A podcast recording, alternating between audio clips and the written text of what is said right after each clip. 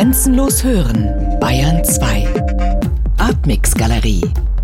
Immer freitags ab 21 Uhr im Hörspiel Artmix. Das Stück erinnert an Bertolt Brecht, an eine bestimmte Phase in Brechts Leben, als er zu Beginn der 20er Jahre angefangen hat, sich intensiv mit dem Marxismus auseinanderzusetzen.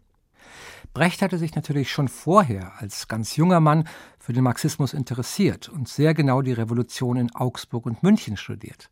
Sein allererstes Theaterstück von 1919, Trommeln in der Nacht, thematisiert ja einen Spartakusaufstand. Aber später hat er in noch genauerer Weise bei seinen Studien des Marxismus überlegt, wie er das in seine künstlerische Arbeit einfließen lassen kann.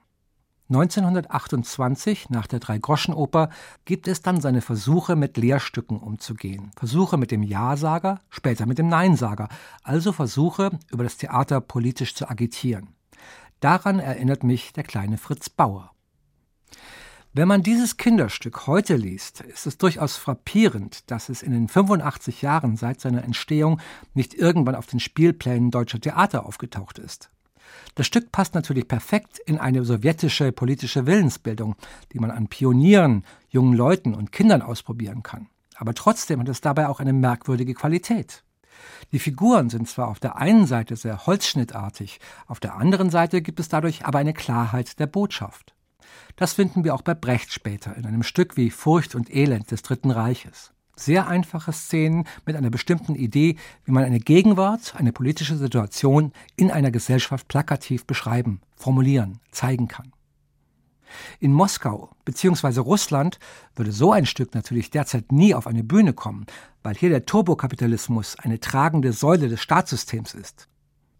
Das erzählt uns ja, dass die Befragung eines solchen Stoffes zu Ergebnissen führt, die uns staunen lassen, nämlich dass wir uns in einer Zeit befinden, wo diese Themen wie die Verteilung von Gütern, Wohlstand, Arbeit, die großen Unterschiede zwischen arm und reich plötzlich wieder virulent in der Gesellschaft vorhanden sind. Das Stück macht hier einige Angebote, die zwar aus seiner Zeit heraus formuliert sind, die heute aber wieder aktuell sind, weil wir in einer ähnlich problematischen Situation leben.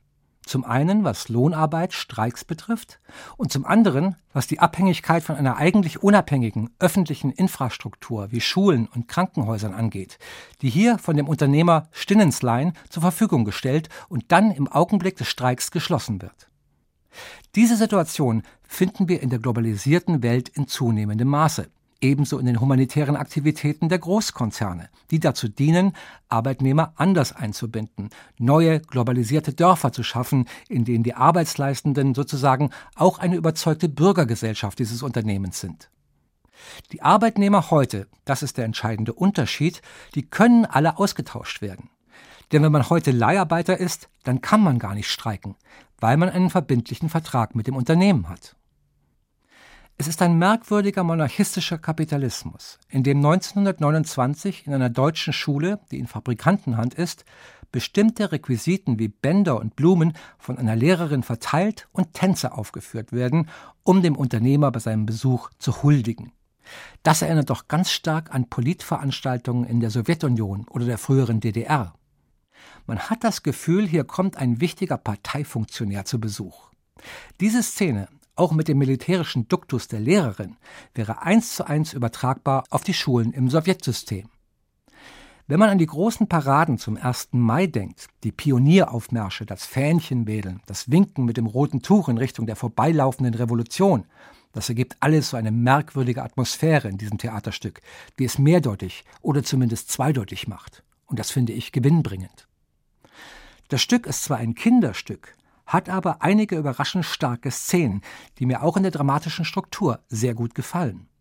Dazu zählt die Verführung des kleinen Fritz Bauer durch den Offizier Kurz, der ihn mit in die Gendarmerie nimmt, ihn dort betrunken macht und ihn damit in eine sehr unangenehme Situation bringt. Das ist schon eine sehr düstere Szene. Aber alles hat ein Happy End. Fritz Bauer landet mit seinen Eltern in der Sowjetunion. Als kleiner Pionier tritt er am Ende vor den Vorhang und wir sehen, das ist das gelungene Beispiel einer nachträglichen Sozialisation im Sinne einer Erziehung hin zum guten Kommunisten. Wenn jetzt noch der kleine Trompeter ertönt, dann sind wir im absoluten Glück der sozialistischen Idee angelangt. Das macht es nicht so ganz einfach. Matthias Günther, Dramaturg, München 23. Januar 2014.